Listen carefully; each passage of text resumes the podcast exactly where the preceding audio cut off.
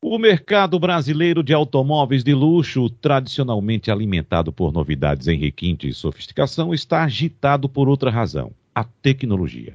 A Mercedes-Benz acaba de lançar a versão S400 Hybrid, o primeiro modelo do país equipado com dois motores, um elétrico e outro a gasolina. Por isso, chamado de híbrido.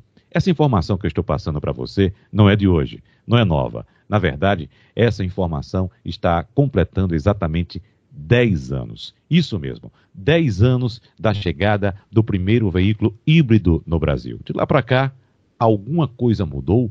Muita coisa mudou. Como é que está esse mercado? Vamos conversar sobre esse assunto com o nosso consultor automotivo, Alexandre Costa. Grande Wagner, olá, meus amigos. É, é, muito bacana a gente falar sobre esse assunto, que eu sou um entusiasta da inovação.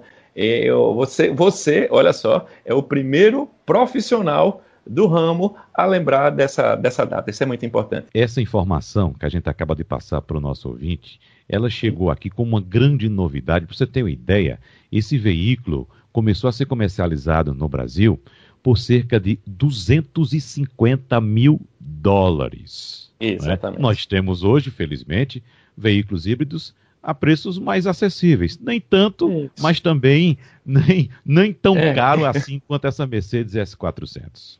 Exatamente. Bem, como você bem falou, meu amigo, muita coisa mudou. Mas é, é importante, e eu estou fazendo questão, eu estou até escrevendo um pouco sobre isso, que as pessoas entendam que já há 10 anos a tecnologia híbrida circula entre nós. Né? Tudo bem que começou com um veículo de nicho, porque o X400 Blue Hybrid, né, que foi o primeiro motor, primeiro carro, ele, ele é um carro extremamente exclusivo. Hoje custaria mais de um milhão de reais pela conversão direta aí. Mas o, o, o, é isso que eu quero que eu quero falar hoje, é que passados 10 anos, nós já tivemos, Wagner, a gente é a empresa de consultoria, a gente faz esse levantamento, 38 modelos híbridos lançados no Brasil desde então.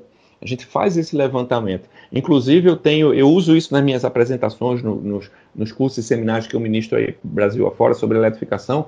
Eu falo justamente sobre isso. E eu fiz um levantamento criterioso do, do lançamento de cada um desses modelos. Só para você ver, Wagner, eu não estou falando de carros elétricos, mas sim de veículos híbridos, né?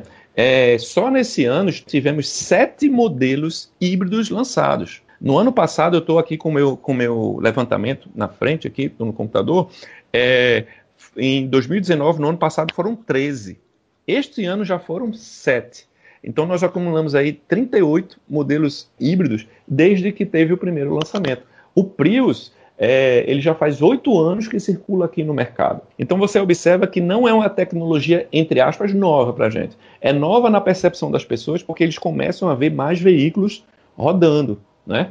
mas já tem bastante tempo, já são seis, mais de 6 mil unidades de veículos eletrificados rodando aí no Brasil, e, segundo estudos, há uma taxa de crescimento de 300 a 500% desse mercado para os próximos anos. Não sei se eu já discuti esse assunto com você, sim? acredito que sim. Eu, particularmente, acredito que a fase do veículo híbrido no mundo, não só no Brasil, sim, é uma sim. fase de transição, porque de fato nós caminhamos para o veículo elétrico. Me parece muito é, aquele período em que nós vivemos a chegada do computador, enquanto Perfeito. trabalhávamos ainda com máquina de escrever. Eis Isso. que a revolucionária indústria da máquina de escrever criou um equipamento que seria uh, a solução ao computador, a máquina de escrever elétrica. Exatamente e veja só, isso. eu garanto a você que você consegue encontrar muito facilmente hoje uma máquina de escrever, mas duvido, Alexandre, você encontrar uma elétrica. Ou seja, o que eu quero dizer com isso? Eu acho que pelo fato do carro híbrido ser um veículo de transição, logo, logo ele vai desaparecer do mercado para dar lugar de vez ao veículo elétrico. Sim, com certeza. Eu, eu, eu, uso também essa analogia da máquina de escrever elétrica. É, se a gente lembrar da transição do carburador para a injeção eletrônica, algumas montadoras optaram pelo chamado carburador eletrônico. Né? Quem lembra aí da linha Volkswagen, né? Tinha, tinha, tinha isso. Era, era um elemento de transição. O que, o que vai acontecer é que aqui no Brasil, vai, eu estava assistindo alguns vídeos de fora, né? É, e a realidade na, na Europa, onde você usa trens para ligar uh, cidades importantes, onde você tem uma, uma, uma, malha rodoviária considerável, onde você já tem postos de abastecimento. Eu estava vendo uma matéria que Angela Merkel quer, quer terminar essa década com mais de um milhão de eletropostos para abastecimento de carros elétricos na Alemanha. Então vivemos uma realidade um pouco diferente. Então talvez aqui o híbrido ele tenha uma vida um, pouquinho maior do que em outros países, mas sim é uma tecnologia de transição. Né? O que está acontecendo é que o cliente está começando a conhecer a tecnologia híbrida e as suas vantagens da, da economia, né? E o grande, a grande mola impulsora aí tem sido a Toyota, porque foi ela que inventou o conceito do carro híbrido moderno, né? É, em 97, quando ela lançou o Prius, né? Chegou aqui no Brasil só em 2012, mas hoje, como ela tem um line-up com é, Prius, Corolla, que é um best-seller, e RAV4, você tem um carro que faz 20 km por litro na cidade, é algo que chama realmente atenção. Então as pessoas estão começando a, a perder o receio da tecnologia, tanto é que as vendas do Corolla novo representam é, 40% são de veículos híbridos, né, de versões híbridas. Então isso mostra que o público está começando a se interessar. Outra coisa, alguns modelos são exclusivamente híbridos.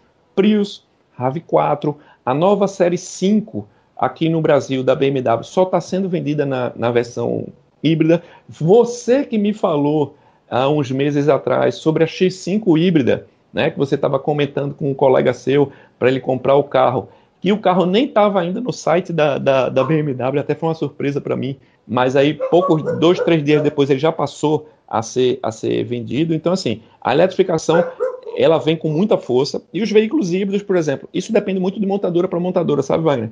Eu estava discutindo isso com um colega meu recentemente, e ele disse o seguinte: é, alguns montadores estão pulando direto para o elétrico. A Chevrolet aqui no Brasil, por exemplo, foi, trouxe logo o Volt. Já outras marcas, como Toyota, estão impulsionando ali para o carro híbrido, né? Então, assim, vai depender também de estratégia de montadora para montadora. É, Alexandre, a respeito da X5 híbrida que você citou, você citou até veículos que fazem 20 km com um litro de gasolina, veículos híbridos. É bom lembrar que o, o veículo híbrido plug-in, ele pode ter uma autonomia muito maior. A X5 que você citou, a BMW X5, aquele Isso. monstro de duas toneladas e meia, 400 e tantos cavalos de potência, Sim. chega a fazer 50 quilômetros com um litro de gasolina, né? Isso. Claro, você no sistema plug-in, que é aquele sistema que Isso. você recarrega a bateria usando a energia da sua casa. Mas o questionamento que vai se fazer, sem dúvida, lá para frente, quem estiver utilizando um carro desses, é, Alexandre, bom, meu carro faz 50 km com litro de gasolina. Daqui a pouco ele vai pensar, mas por que gasolina se eu posso andar Exatamente. somente com eletricidade? É, exatamente. É? Comentário, comentário perfeito. Sabe o que, é que eu acho interessante, Wagner? As pessoas estão se interessando, pelo, se interessando pelo carro híbrido, mas estão perguntando quantos quilômetros o carro faz no modo elétrico, quando na verdade ele é híbrido. O fato de ser híbrido é, é para aumentar a autonomia, né? Somar as duas fontes de energia e você poder percorrer uma distância maior certo? A, a, economia proporciona isso, uma autonomia maior. E, mas as pessoas me perguntam, ah, Alexandre, o Corolla híbrido? Ah, é um carro muito econômico, ele faz 20 km por litro. Não, tudo bem, mas como é que ele roda, quanto ele roda no modo elétrico? Então as pessoas já estão colocando na cabeça isso que você exatamente falou. Vai chegar um momento que a economia de combustível vai ser tão elevada que as pessoas vão recorrer diretamente ao, ao elétrico, né? É isso que vai ser interessante. Que bom, né?